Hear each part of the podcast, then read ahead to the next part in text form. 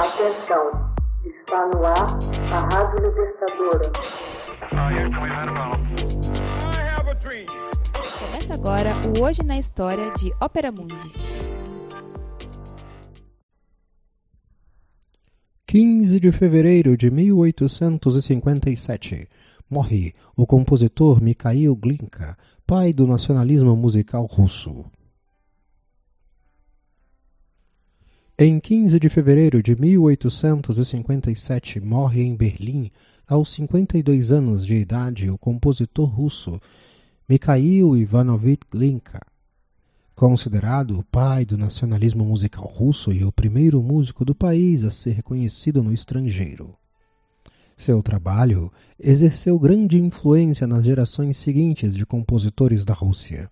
Notadamente, seu cancioneiro é marcado pela forte presença da música popular espanhola com a qual tomou contato durante suas viagens a tal país. O estilo da jota, por exemplo, pode ser percebido bem em sua obra A Jota Aragonesca. Além dessa composição, também merecem ser citadas Lembranças de Castela, inspirada em sua prolífica estada em Fresdelval, e Lembrança de uma Noite de Verão em Madrid, tendo por base a abertura A Noite em Madrid, que faz parte de sua música orquestral.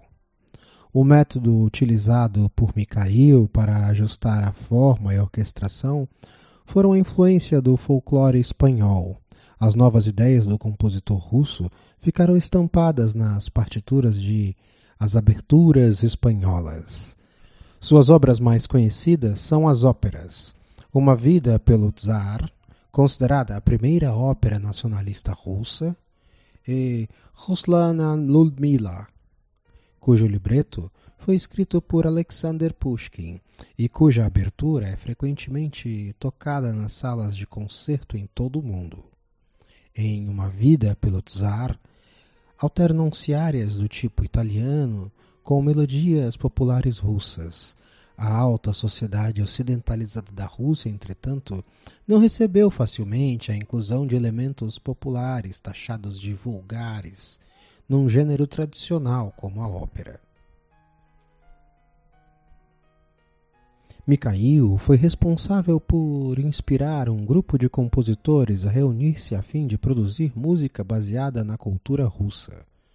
Mais tarde, seriam conhecidos como os Cinco. Esse grupo fundaria posteriormente a Escola Nacionalista Russa.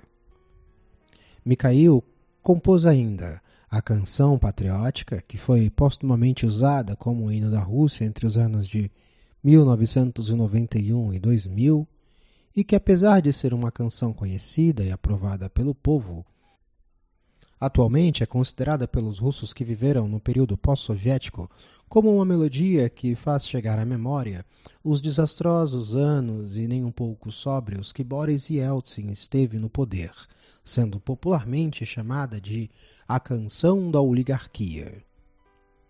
Hoje na história, texto original Max Altman. Narração e adaptação José Igor. Edição Laila Manuelle. Você já fez uma assinatura solidária de Opera Mundi? Fortaleça a imprensa independente. Acesse www.operamundi.com.br/apoio. São muitas opções. Você também pode fazer um Pix usando a chave apoie.operamundi.com.br. Obrigada!